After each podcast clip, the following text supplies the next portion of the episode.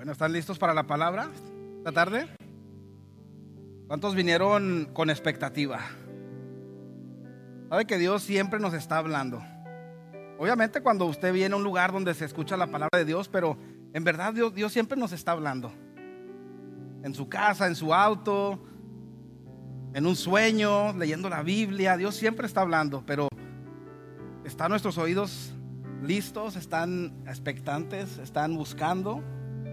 Y eso es siempre eh, nuestra responsabilidad, estar afinados. Señor, ¿qué me quieres mostrar en esta situación? ¿Qué me quieres mostrar con este mensaje? ¿Qué me quieres mostrar con esta prueba que estoy pasando? En esta etapa de la vida, Señor, ¿qué es lo que quieres que yo aprenda? ¿Qué área de mi vida estás tratando de fortalecer o qué músculos estás tratando de... Eh, ahora sí que de, de ejercitar me quedé medio pausado porque vi a Ronald y tenemos que orar para que Ronald se baje. Vamos a orar por, la, por el mensaje rápidamente. Señor, gracias. Ayúdanos en este día. Amén. Bueno, vamos a, comenzar, hermanos. Fíjese, amigos, estamos, eh, pues sí, al, punto, ¿verdad? Dios sabe todas las cosas. Decía alguien que íbamos a comer y ahí se te olvidó orar por la comida. No, yo desde la mañana yo oro, Señor, por todos los alimentos que voy a comer el día de hoy. Ah, bueno. Dije, bueno, al rato lo agarro en otra cosa.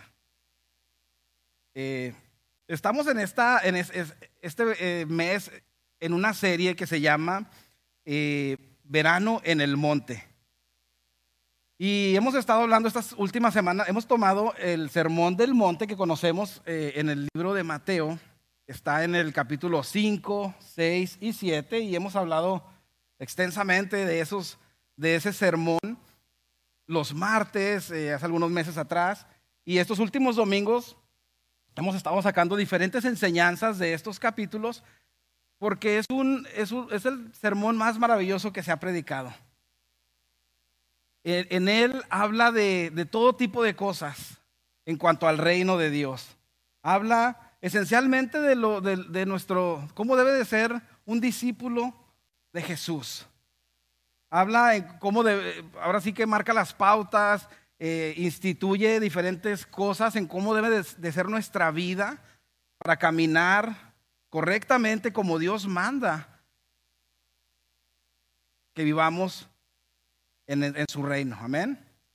Así que es bien importante, recuerde 5, 6 y 7 los capítulos del libro de Mateo. Y siendo este uno del, sermón más grande que, que, Jesús predicó, dice la Biblia que, que Jesús le predicó en, en, esa vez a una multitud, pero no dice cuántas personas habían. Pudieran haber sido 100, 50, 300, yo no sé, pero él habla de tantas cosas aquí, que es básicamente en lo que nosotros eh, como ahora sí que como la constitución, ¿no? son cosas bien importantes, sienta las bases de todo eh, lo que es ser un discípulo, pero llama la atención que toma un tiempo o una buena parte de este mensaje para hablarnos de lo que vamos a hablar el día de hoy, que es de la preocupación, la ansiedad, la preocupación. ¿Cuántos de aquí son preocupones? ¿Esa es una palabra? ¿Cuántos de aquí se preocupan demasiado? A ver, la verdad. Bueno, ¿cuántos conocen a alguien que se preocupa mucho? Wow, entonces me equivoqué de, No, pero fíjense que, o sea, este es Sermón del Monte. Una buena parte del Sermón del Monte dedicado a este tema de la preocupación. Eso me dice a mí que era un tema relevante también en aquellos tiempos. Ahora imagínense en el tiempo en el que vivimos nosotros, en este tiempo donde hay tanta tecnología, ¿verdad? Los jóvenes de hoy, las nuevas generaciones están viviendo en niveles de estrés y de preocupaciones mucho más antes que otras generaciones. Todo está a la velocidad de, de la luz. Apenas usted escucha algo de, oye, ¿qué pasó aquí? A ver, déjame meto a, la aplicación, al YouTube, a ver qué. No, todavía no lo suben, déjame voy a Twitter más rápido. Pero en el segundo ya está todo, ¿verdad? Todo ya eh, y nos acostumbramos a eso. Si no está rápido y calientito eh, en el momento, nos desesperamos. Es, otra, es otra, otros tiempos. Pero eh, algo que, que tenemos en común todos es de que nos vamos a preocupar en algún tiempo u otro. La preocupación es parte de la vida. Eh, usted puede preocuparse por diferentes cosas. Tal vez ahora mismo usted está pasando una situación difícil económicamente y usted sabe que estar batallando económicamente, eso es una preocupación. Usted uno pensando, wow, ¿cómo le voy a hacer? ¿Y qué va a pasar con el pago de esto? ¿Y, y qué si no consigo trabajo? ¿Y qué si no me llaman? ¿Y qué si este contrato no pasa o lo que sea? Y está uno preocupado por esas cosas. Tal vez hay una enfermedad nueva, tal vez hay una enfermedad en tu familia o tú mismo, estás preocupado. Te quieres desconectar, pero es como que regresas a eso, te pones en piloto automático, pero está eso allí, la preocupación, un problema, tal vez un hijo en casa, una situación que, que realmente es cosas que tú no puedes controlar. Tú estás esperando algún plazo, alguna cosa, y la preocupación comienza a hacer estragos, al grado de que no puedes vivir una vida eh, libre, una vida disfrutarla, porque sabe que la vida se hizo para disfrutarla, no se hizo para soportarla o aguantarla. Y vamos a estar desarrollando este tema, pero es importante decir esto desde el principio, la vida es para disfrutarla. Si usted no está disfrutando la vida, tiene que disfrutarla. Tiene que hacer algunos cambios tal vez, tiene que entregarle algunas cosas a Dios. Y en una ocasión le pregunté a alguien, oye, eh, la clásica, ¿no? Que va así, eh, ¿cómo estás? ¿Y qué dice la gente siempre? Bien, ¿verdad? Así para no entrar en detalles, no, pues a lo mejor. Pero esa vez me llamó la atención porque era un muchacho y le digo, eh, ¿cómo estás? Sobrevivo, hermano, sobrevivo. Y luego yo dije, sobre. Dije, bueno, qué honesto, pero no sé si lo dijo de gracioso, pero me llamó la atención y hay gente que tal vez, tal vez algunos de ustedes se sienten así hoy, estás sobreviviendo, estás pasando por una cosa difícil, una cosa triste, una cosa que te está quitando el sueño y la preocupación y la ansiedad es algo tremendo. Este país tiene los índices más altos en las estadísticas de, de ansiedad, problemas de ansiedad, problemas de, de todo, de salud mental y cosas así. Entonces, Fíjese esto, la primera semana estuvimos hablando de las bienaventuranzas y luego estuvimos hablando de, de sal y luz, de, lo, del testimonio de uno, cómo debe de portarse y todo eso. La semana pasada de cómo tratar a tu hermano y hoy vamos a estar hablando de este tema que se llama superando la preocupación y la ansiedad. Superando la preocupación y la ansiedad. ¿Qué es la preocupación? Pues eh, un estado de desasosiego inquietud o temor producido ante una situación difícil, un problema. Especialmente esas cosas que usted no puede controlar, que no dependen de usted y usted empieza con, con la preocupación. La ansiedad pues es el, la respuesta del cuerpo ante la preocupación. Es sentirse nervioso, inquieto o tenso, tener una sensación de peligro inminente. Piensa que va a pasar algo todo el tiempo pánico,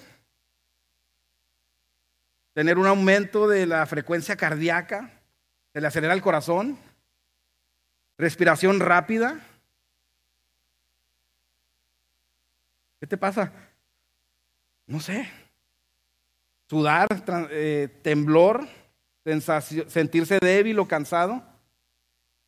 Algunos tal vez dicen, oye, esa es mi hoja de vida que estás ahí, mi resume. Oye gracioso, pero muchos nos hemos acostumbrado por nuestros trabajos, por cualquier excusa, a que ese es nuestro estilo de vida. No, Dani, es que sí, yo sé todo eso, pero es que si tuvieras mis schedule, si tuvieras las cosas con las que yo estoy lidiando, si tuvieras el estilo de vida que tengo, la preocupación en exceso, mire, se ha demostrado que el estrés crónico contribuye a problemas de salud graves como problemas digestivos, enfermedades cardíacas y supresión del sistema inmunológico. ¿Cuántos recuerdan hace algunos años que tuvimos esa pandemia? Y yo recuerdo que cuando estábamos en la pandemia, era el pánico era tremendo. Muchas personas tal vez no, no, no se asustaron tanto, no sé, pero hubo personas que yo creo que les afectó mucho en su salud. Y fue un detonante para cuando ellos enfermaban y su sistema inmunológico estaba desgastado, estaba, ¿por qué? Por el pánico, por el, la preocupación, por todo eso. Yo, yo lo digo porque yo mismo, yo, yo cuando enfermé del COVID, yo recuerdo que ya ahora viéndolo hacia atrás, fue algo bien fuerte, pero en la mente. Porque yo comenzaba a, a pensar y decía, wow, ¿y si esto se, se, agrava? ¿Y si no puedo respirar? ¿Y si, y luego después de repente oías que, oye, alguien falleció, alguien conocido y, oh, está uno en un pánico total. Bueno, estoy hablando por mí. Entonces, ahora, hay preocupaciones normales, pendientes del trabajo, wow, tenía que entregar ese, mañana lo hago, cosas así. Pero ya hay personas, habemos personas tal vez que ya es el estilo de vida, siempre estás preocupado por algo, siempre estás ansioso por algo, siempre estás, no estás ni disfrutando lo que haces, ¿por qué? Porque es más la preocupación que tienes. Y vamos a leer la palabra de Dios. Eh, son algunos versículos, vamos a leerlos eh, seguidos. Vamos a leer del Mateo 6, 25 al 34.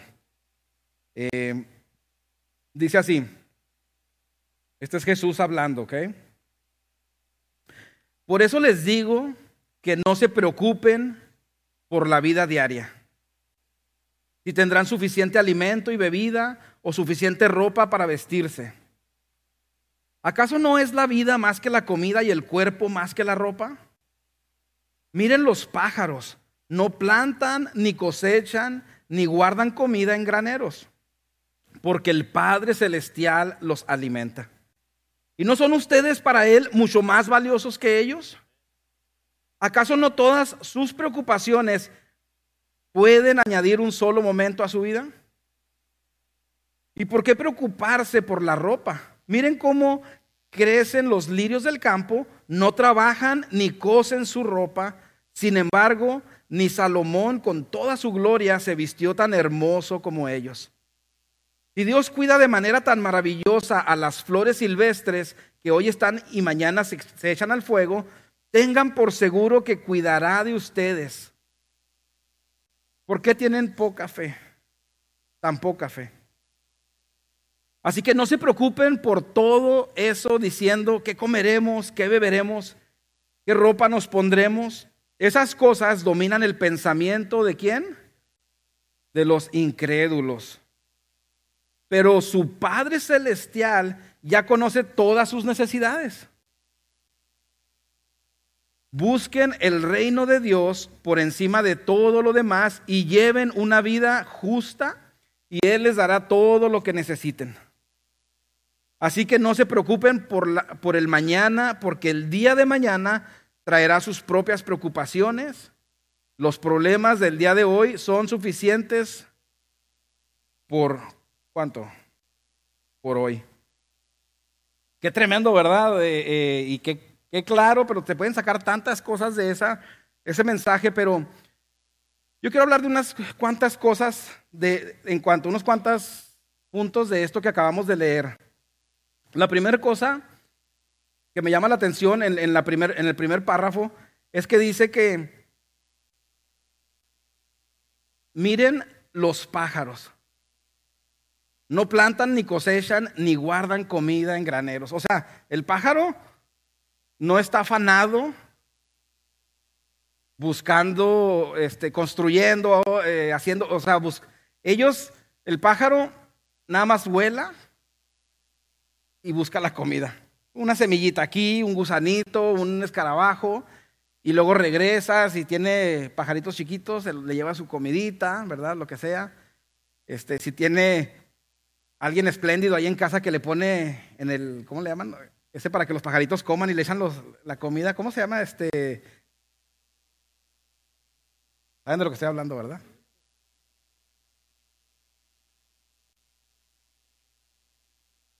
Se me olvidó la palabra. Sí, pero en inglés. Bird eater, no sé. Bird feeder. Ajá, imagínense. ¿Cuántos tienen bird feeder en su casa? Si no tiene, póngalo. Póngalo allí y eh, póngale las semillitas y observe eso. Eso, es un espectáculo ahí. Yo cuando voy a casa de mi mamá, ahí tiene como tres y entran y salen los pájaros y todo. Pero es interesante cómo el Señor nos dice, miren los pájaros, o sea, como, hey, desenfócate del problema que tienes, de la preocupación y levanta un poquito los ojos y ve los pájaros. Ve cómo ellos viven, ve lo que ellos hacen. Ellos no, andan eh, preocupados. Eh, Dios les da de comer. Y luego todavía dice, ¿no los quiere Dios más a ustedes que a ellos? Entonces, la, primera cosa que yo eh, pienso ahí es cambiar el enfoque. Cambiar el enfoque. pero en la cosa, por ejemplo, yo siempre que me pasa algo, yo siempre pongo todo en perspectiva. Me gusta poner las cosas en perspectiva porque eso me ayuda a mí a no preocuparme tanto, a recordar quién soy, a dónde voy. A lo mejor pierdo algo y digo, bueno, sabes que no lo necesitaba. De todas maneras, yo voy para acá, allá consigo otra cosa. O sea, poner todo en perspectiva. Y nosotros como hijos de Dios, una de las cosas que siempre debe estar latente es recordar que nosotros estamos aquí, para empezar, se nos ha prestado vida para estar en este planeta, pero nada más es por un tiempo limitado. Yo recuerdo ahora mismo a mis abuelitas. Yo platicaba con ellas, este, me reía con ellas, tejíamos juntos. No, no es cierto. Este, pero, ¿qué pasó? Pasó un tiempo, ya no están aquí. Ya. Vivieron su tiempo, vivieron su vida. Dice, mira, lo que dice en, en primera de Crónicas 29, 15. Ante ti somos extranjeros y peregrinos como lo fueron nuestros antepasados. Nuestros días sobre la tierra son solo una sombra sin esperanza. Y en Santiago 4:14 dice, ¿qué es su vida? Ustedes son como la, la niebla que aparece por un momento y luego se desvanece. Wow, o sea que yo nada más tengo un tiempo limitado para estar aquí en este planeta, en este cuerpo, cuerpazo que Dios me dio. Necesito aprovechar el tiempo. Yo no puedo estar preocupándome por todo. No puedo estar viviendo una vida preocupadísimo de todas las cosas. Yo tengo que hacer un cambio en mi vida. Yo tengo que hacer algo porque tengo que hacerlo mejor que Dios quiere que yo haga. Porque la Biblia me dice que mi vida es como la neblina. Usted ve la neblina cuando va en la mañana, ahí está. Nomás empieza a salir el sol y ya, se fue. O sea, es, es poco. Y luego dice que somos peregrinos y extranjeros. O sea, soy un extranjero aquí. Yo no soy Dani de la tierra. Yo soy Dani de luna. es cierto, yo no soy de acá. Yo estoy un rato acá, pero ¿sabe dónde está mi morada? En el cielo. Me están preparando ahí un lugarzote. La luna no. Está muy cerquita la luna, está muy cerca. Pero perspectiva. ¿Sabes qué? Me estoy matando por este proyecto, me estoy matando por hacer esta cosa.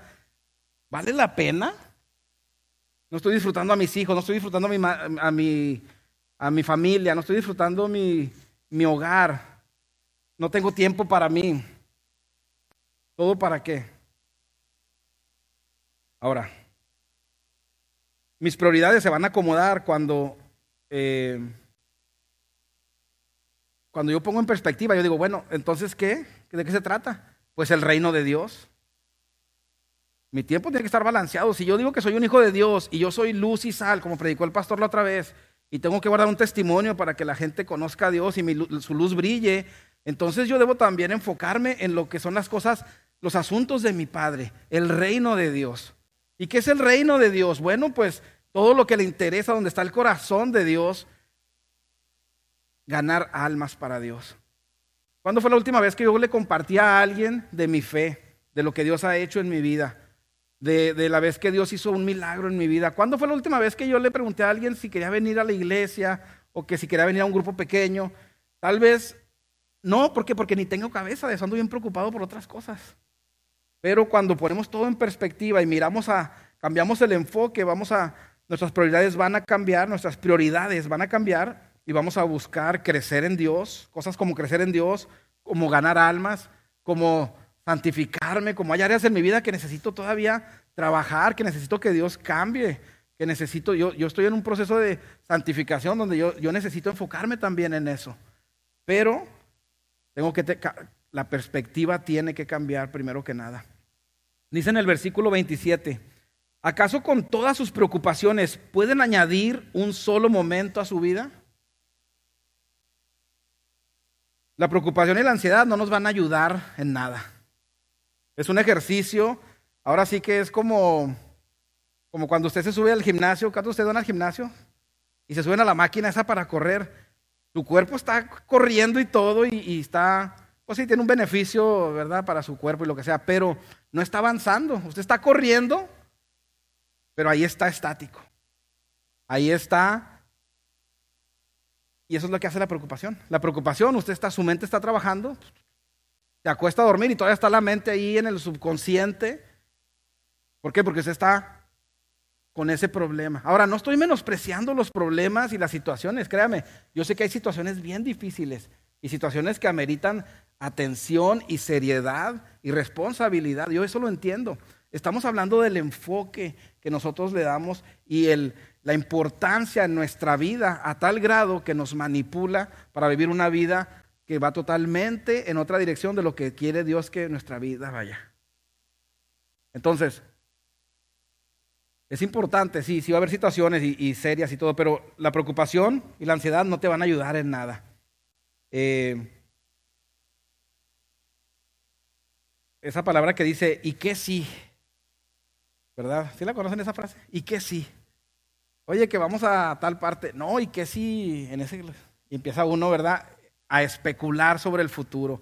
Y empieza a sabotearse uno mismo. Y, ay, un piquetito aquí. Ah, ¿Y qué si me dio lo mismo que a mi abuela? Porque y empezamos, ¿y qué si esto? Y en nuestra mente ya estamos viéndonos tendidos ahí en el ataúd. Y estamos pensando, wow, ¿y, a quién le voy a dejar la, la casa? Y, ¿Y cómo le van a hacer los niños, verdad? ¿A quién se los voy a encargar? ¿Quién es la comadre o el compadre? No sé. Empieza uno a maquinar todo eso porque la mente, mire, la mente es lo más poderoso que hay. Y si usted no controla su mente, su mente lo va a controlar a usted. Alguien dijo por ahí que el, pensamiento más fuerte que usted tiene, eh, lo que usted más piensa, es a donde su vida va a ir dirigida. ¿Por qué? Porque usted trae eso en la mente. Hay un antojo de algo y al rato no, llegamos ni al viernes y, ya, ya le llegó, ¿verdad?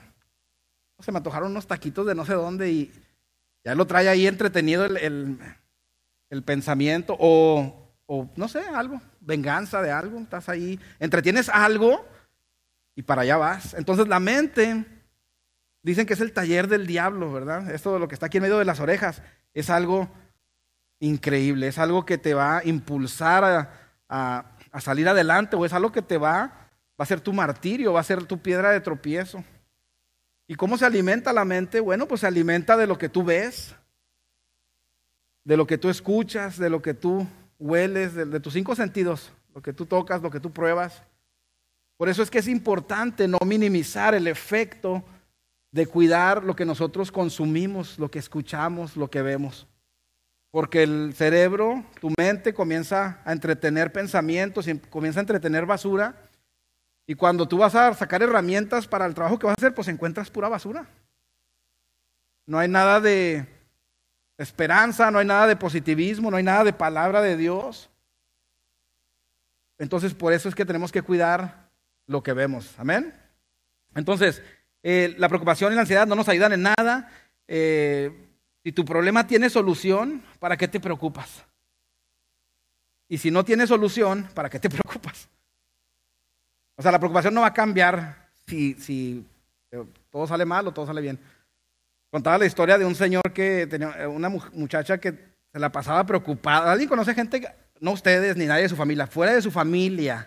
¿Alguien conoce a alguien que es bien preocupón, así bien estresado, no sé? ¿Ok? Imagínense a alguien así.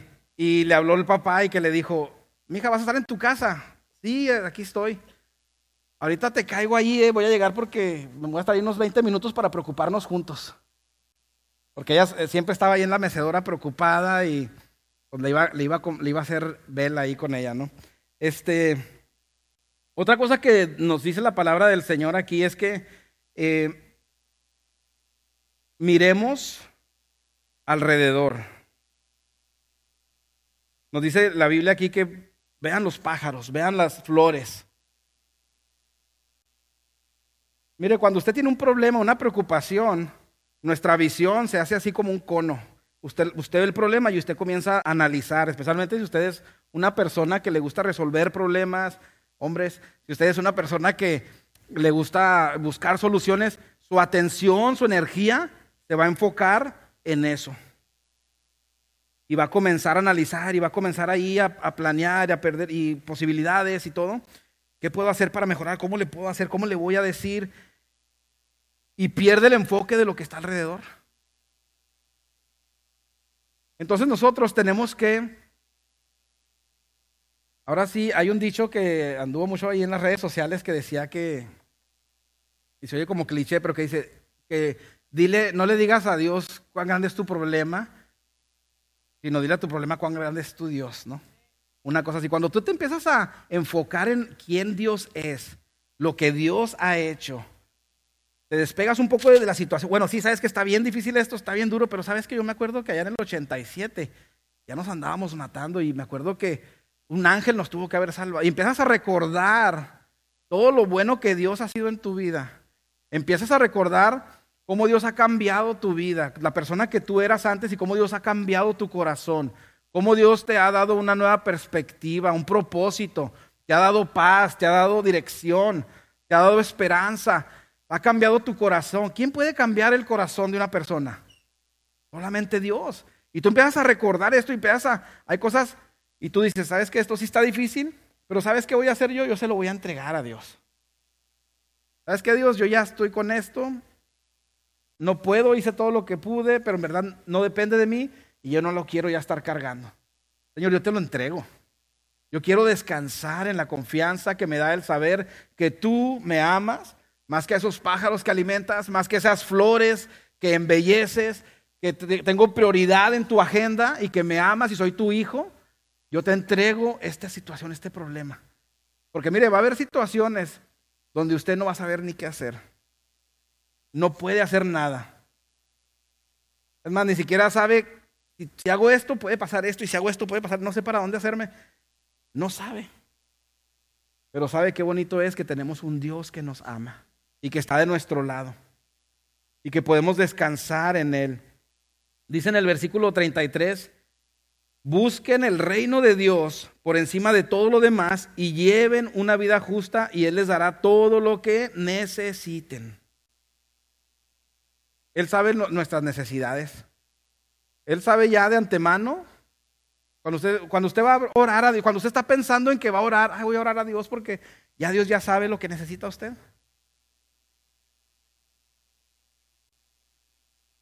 La fórmula de Dios es, preocúpate por mí y yo me preocupo por ti. Pero ¿qué hacemos nosotros?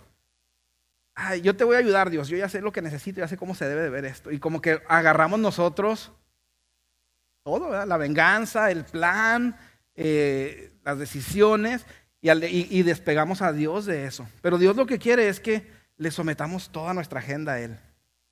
Porque hay cosas que van a parecer que hacen sentido, que van a parecer lo correcto, pero que a lo mejor no es lo que te va a llevar a todo lo mejor que Dios tiene para ti.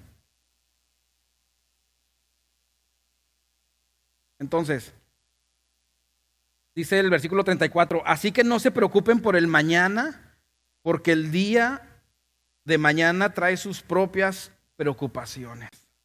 ¿Cuántos tienen pendientes para mañana? Ay, que el trabajo, que y, que aquello. Los problemas del día de hoy son suficientes para hoy. ¿Por qué quieren ustedes cargarlo de mañana? Yo no entiendo. Eh, como les decía al principio, yo sé que hay cosas que ahí están, ¿no? Pero mire, es bien interesante porque la preocupación y la ansiedad nada más va a venir a robarte tu gozo, tu paz. ¿Qué es lo que Dios nos da? Gozo, paz, propósito, tus planes. eso va a venir nada más a robarte. El enemigo vino a robar, a matar y destruir. Entonces, él lo que va a querer es de que tú estés entretenido en lo que viene mañana, que tú no puedes hacer nada sobre eso, porque todavía no está aquí, está en el futuro, y que estés entretenido en cosas del pasado, con los rencores, con lo que me hicieron, con aquello, y que te pierdas de lo único que tienes, que es el hoy. ¿Qué tienes hoy? Miren, hágale, así. Está en la iglesia, mire, disfrute esto. Volte con el que esté a su lado, dale una sonrisa. Mire, volte para el otro lado, mire, puras bellezas, puras obras de arte. No se estén riendo. No se puede mentir en la iglesia. Pero mire, disfrute el hoy, respire profundo, mire. Viva el momento. Desconéctese. Vive un día a la vez. No te lamentes del pasado, aprende de él. No te preocupes por el futuro, aún no está aquí. No dejes que el diablo te robe tu presente. Ah, sabe que hay una cosita aquí. Algunas cositas que les quiero mencionar, mire. Errores que hacemos a veces, cosas con las que, pequeños, cosas más prácticas, patrones que a veces traemos que nos pueden ayudar un poco a minimizar el estrés, la preocupación en nuestra vida. Y una es la más sentido común. Algunos de nosotros necesitamos simplificar nuestra vida. Nuestra vida está muy complicada. Tenemos demasiadas cosas en un plato. Mire, por ejemplo, yo tengo esto aquí y aquí tengo las notas. Aquí tengo esta otra cosa. Y luego imagínense que pongo aquí la botellita de agua. Y luego pongo aquí el face. Y luego después agarro este y pongo aquí esto. Imagínense, o sea, son demasiadas cosas. Voy a estar malavariando, ¿verdad? Voy a estar, se me va a caer algo, le va a caer en el pie a alguien, voy a lastimar a alguien. Este, todos se van a reír en mí en redes sociales. O sea, puro desastre. Pero ¿qué hago yo? ¿Sabes que voy a simplificar aquí, esto aquí, ahí está ya, se ve más limpio. Entonces, en la vida de nosotros, hay algunos de ustedes que todo lo que les invitan, ustedes dicen sí. Oye, que si nos puedes ayudar, sí. Oye, que mira, sí, yo le entro. Y cuando menos piensas, tienes una charola llena de cosas y que eso estás agregando puro estrés a tu vida. Tienes diferentes proyectos que estás empezando que no son realistas, eh, o sea, no, es realista que lo vas a hacer en tiempo y forma y que vas a disfrutar el proceso. Tenemos que hacer un, análisis de nuestra vida, una filtración y decir, bueno, ¿qué son qué es lo, mis obligaciones? ¿Qué estoy haciendo? ¿Qué tengo de más? ¿Qué es lo que le está agregando estrés, eh, preocupación a mi vida? Esas son cosas prácticas, ¿eh? ¿Qué es lo que... Y, y saque algunas cosas de ahí.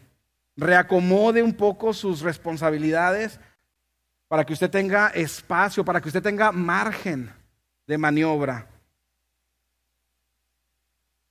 aprenda a decir no. Mire, hay veces que alguien te va a invitar a algo y sabes que te agradezco, pero no, yo no puedo. Pero no haces nada ese día, es que, no, pues es que es el día que llevo a los parques, al, parque al niño, no puedo. Pero eso lo puede hacer, no, es que eso es importante, eso tiene que tener su espacio, yo lo tengo que respetar. Tienes que aprender a decir, no, hay algunos de aquí que su vida tal vez está arruinada porque nunca pudieron decir no. Si tú no estás bien, la gente a tu alrededor no va a estar bien. Oye, que aquí, que va a haber muy buen dinero, que no sé qué. ¿Sabes qué? No, no, no puedo. Aprenda a decir no, aprenda a crear margen en su vida. Muchas veces la preocupación en nuestra vida nosotros mismos nos la hemos traído. Y aquí Jesús nos está diciendo, hey, no se preocupen por lo que van a comer, lo que, o sea, Dios va a suplir lo que tú necesitas. Estamos hablando de la preocupación. Y evite el agotamiento. Eh, tómese sus tiempos. Yo no me puedo comparar con alguien más aquí. ¿Por qué? Porque esa persona es más lenta que yo. Yo no sé, al revés, ¿no?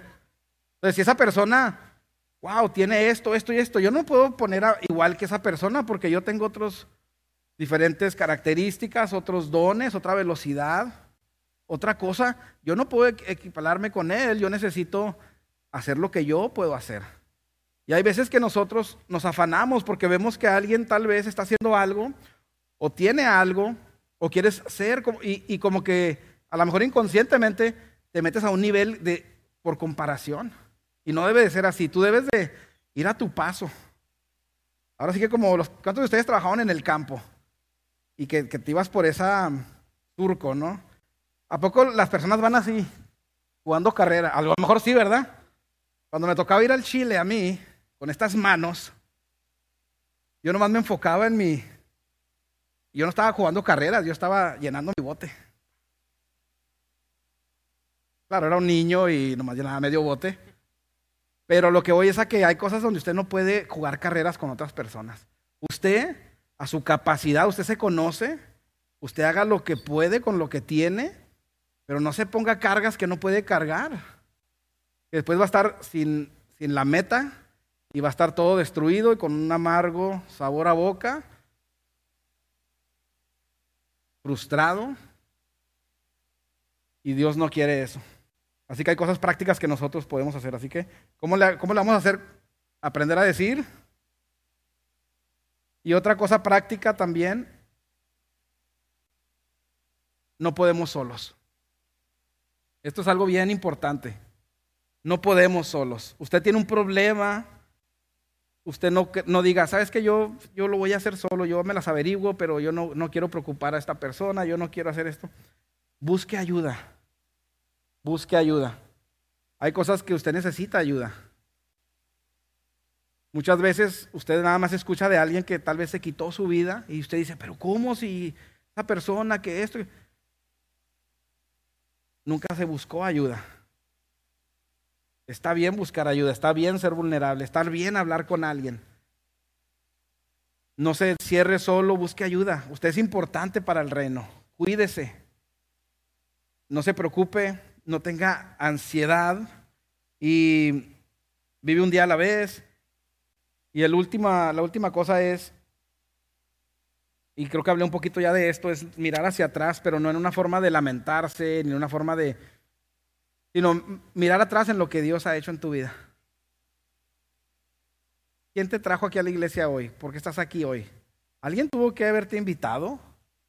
¿Algo, Dios tuvo que haber estimulado tu mente, tu corazón para decir, ¿sabes qué? Voy a ir a, la iglesia.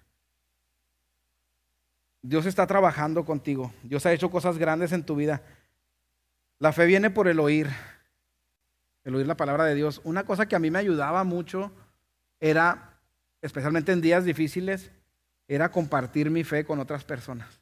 En el trabajo, yo traía a lo mejor un problema o me sentía desanimado y comenzaba así, Oye, ¿te puedo platicar algo? Fíjate lo que me pasó a mí tal año. Mira, yo estaba así, y alguien me invitó a la iglesia y empezaba. Y, y cuando yo mismo me empezaba a emocionar y como que me acordaba de todo lo que Dios había hecho en mi vida, es como un ejercicio práctico, pero que me llenaba de fe y me recordaba todo lo que Dios había hecho en mí. Cómo Dios había cambiado mi corazón, cómo Dios me había dado otra vida diferente, otra mentalidad, cómo Dios había perdonado mis pecados, cómo Dios me había sanado y, todo lo que me podía acordar de testimonio, y pues más todos los testimonios que se iban acumulando, ¿no? Esa semana. No, la semana pasada estábamos orando por alguien y que no sé qué.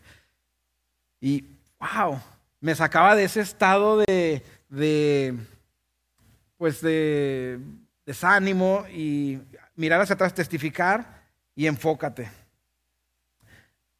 La Biblia, la palabra de Dios, tu historia, Dios ya lo, Dios ya lo ha hecho antes.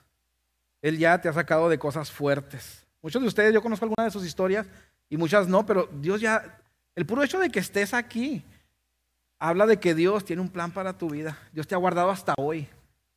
¿Cuánta gente de nuestra vida alrededor de nosotros ya no está aquí con nosotros? Ya partieron, pero tú estás aquí. Todavía hay cosas para ti que Dios quiere hacer. Por eso tenemos que siempre procurar estar en la mejor versión de nosotros. Amén.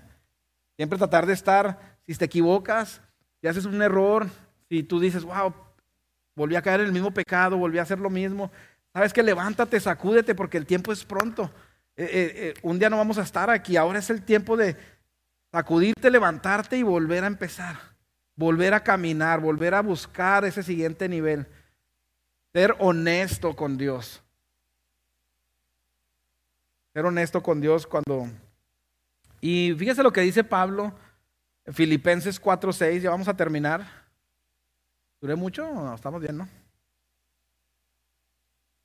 Pablo estaba, eh, imagínense en una prisión. ¿Cuántos, ¿cuántos han estado en una prisión? Si usted ha estado en una prisión, eh, yo me puedo imaginar así. Imagínese estar detrás de un eh, encerrado 24 horas ahí. Imagínese el nivel de ansiedad. Imagínese el estar pensando de que, wow, qué onda.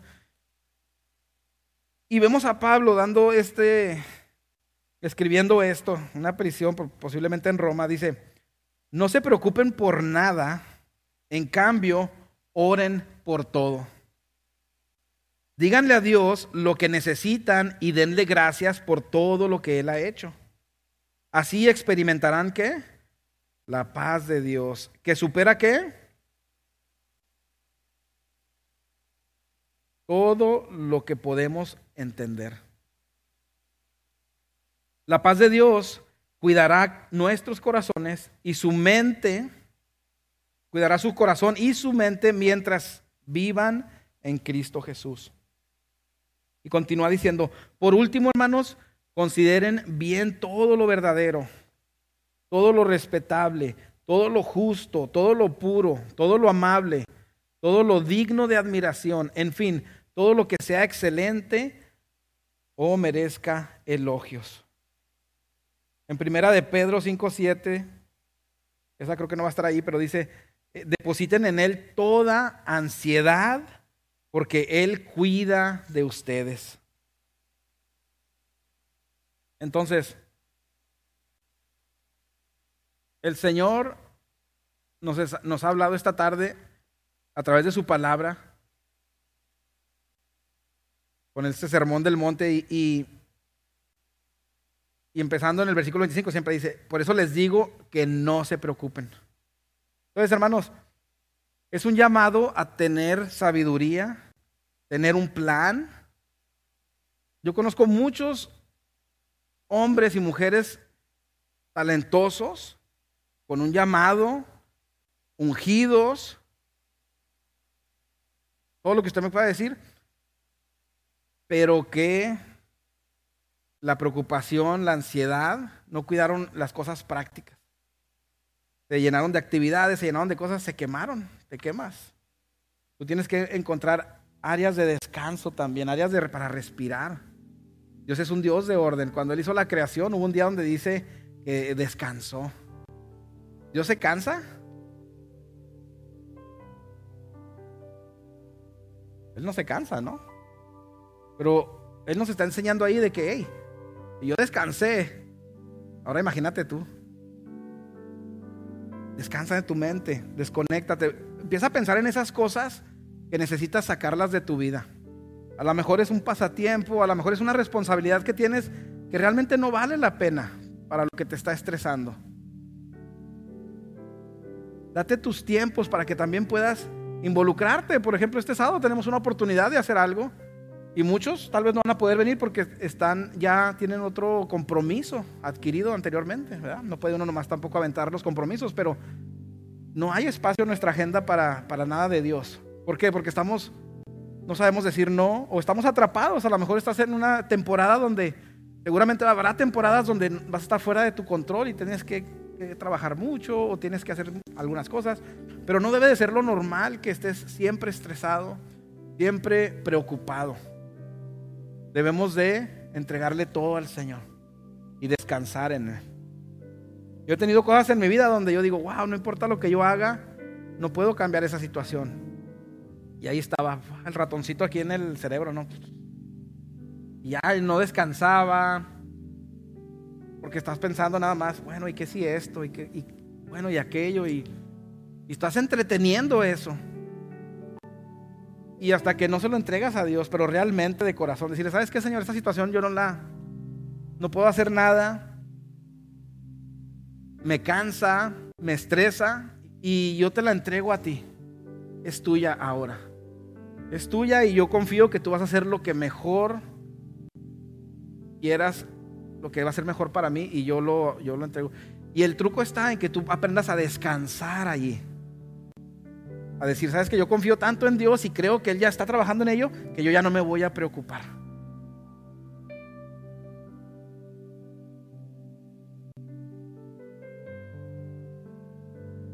El enemigo te puede mantener entretenido y preocupado. Hey, Él lo va a hacer. Pero Dios nos está hablando. Busque tener ese, esa, eso que hablábamos de crear espacio. Cree espacios. Ordene la casa. La casa, o sea, su vida. Ordene su, su plato. Saque algunas cosas de su charola. Nada más agarre lo que usted va a poder hacer. No se compare con otros, ¿verdad? Yo no me puedo comparar con, el hermano Pepe a querer hacer todo lo que él hace porque voy a terminar todo cansado.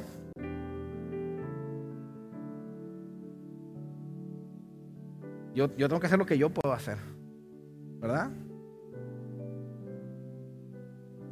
¿Sabe? A veces creemos que vamos a decepcionar a alguien. Es que si no hago esto van a creer que no soy tanto. No, no, no. Tú eres perfecto. Dios te hizo perfecto. No tienes que complacer a gente. Tú nada más tienes que entregar tu vida a Dios, caminar rectamente y entregarle tus preocupaciones. Y habrá cosas que a lo mejor no las vas a ver en el momento resueltas, pero que vas a, vas a ir viendo la mano de Dios resolviendo eso. Amén. Amén, amén. Entonces, ese es el mensaje, hermanos. Como iglesia tenemos que estar bien. Como individuo tienes que estar bien. Tu familia en tu casa necesita la mejor versión de ti. Entonces, la mejor versión de ti va a traer un montón de cosas de luz ahí a tu casa. Pero si tú estás mal, ¿qué vas a traer a tu casa? Vas a ser un mal padre, una mala madre, un mal hijo, un mal hermano, un mal vecino, un mal todo. Pero si tú estás, imagínate en un estado pleno, un estado sin preocupación. Ahora, yo les dije hace unos momentos, va a haber cosas que te van a sacudir, sí. No estoy diciendo que eso no va a venir. Pero no debe de ser lo normal que tu vida sea siempre estresada y preocupada. Amén. Vamos a dejarlo en eso y vamos a orar. Cierren sus ojos ahí donde están. Cierren sus ojos. Vamos a tomar unos minutitos nada más. Mire, esto es algo importante. Esto es algo importante. Porque siempre que damos la palabra, tenemos que dar una oportunidad para responder al mensaje. O sea, Dios ya da un mensaje. ¿Qué vas a hacer tú ahora con ese mensaje? El enemigo ha hecho estragos con mucha gente, con muchos hijos de Dios que, los, Él los quiere destruir, Él quiere eh, ay, se me fue la palabra, ponerte obstáculos, lenguas ahí, ponerte obstáculos para que, si no te puede destruir, que dilates ahí tu llamado, tu potencial. Pero hoy hemos visto y hemos aprendido que, que Dios nos lo dice en el Sermón del Monte ahí Jesús, que no nos preocupemos. Y Dios alimenta a los pájaros que no trabajan. ¿No nos, no nos alimentará a nosotros? Eso de la alimentación y la comida eh, y, y, vestimenta, ¿verdad? las flores, Dios las hace hermosas. Dice, ¿por qué te preocupas tú si tú eres más importante para Dios? Eso nos habla de los afanes, los afanes que tenemos hoy en día. Yo quiero tener esto, yo quiero tener aquello. Espérate, espérate. Dios te va a dar lo que necesitas. No sacrifiques todo a cambio de tu paz. Quisiera que hiciéramos una oración. Primero, tal vez tú estás en este lugar y escuchaste la palabra, el mensaje que se dio y tú nunca has hecho una decisión por, ser un discípulo de Jesús. Tal vez te han hablado de Dios, tal vez has ido a la iglesia, incluso a lo mejor has crecido en la iglesia, pero nunca realmente has hecho una decisión con todo tu corazón para ser un hijo de Dios, para entregarle tu vida a Jesús. Nunca, nunca has hecho esa decisión. Yo te quiero invitar a que hagamos esta oración. En el libro de Romanos dice que si tú crees en tu corazón y confiesas con tu boca que Jesús es el Señor y que Dios le levantó entre los muertos, dice que serás salvo.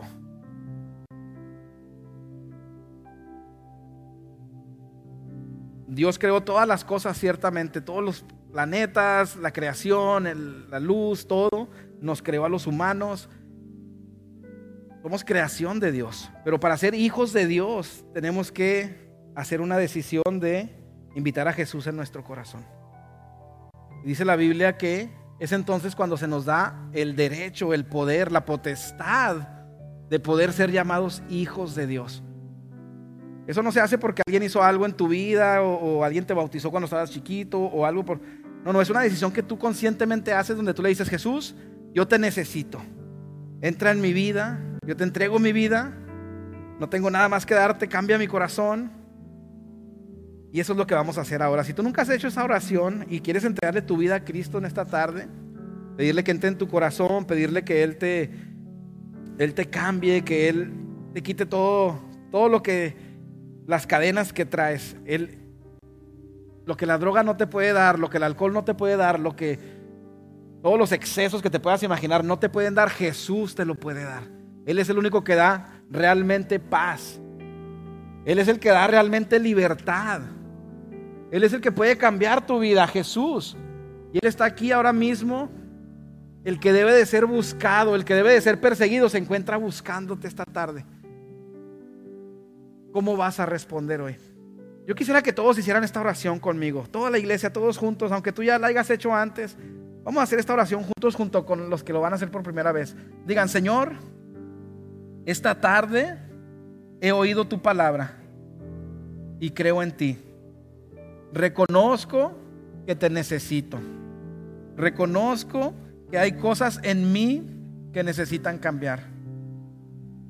Perdona mis pecados con tu sangre preciosa. Te invito a que entres en mi corazón,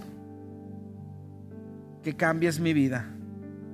Escribe mi nombre en el libro de la vida. Y desde hoy seré tu hijo. Gracias. Amén. Amén, amén. Si usted hizo esta oración conmigo, pues todos la hicimos, ¿no? Pero si usted la hizo, pero fue su primera vez, nunca la había hecho y cuando la estábamos haciendo usted realmente estaba haciendo una entrega de su vida a Dios. Eh, quisiéramos nada más darle un aplauso. ¿Alguien, alguien la hizo por primera vez, levante su mano, no tenga miedo, nada más queremos gozarnos con usted. ¿Habrá alguien? Ah, muy bien. ¿Alguien más? ¿Alguien más? Hasta donde se escuche mi voz.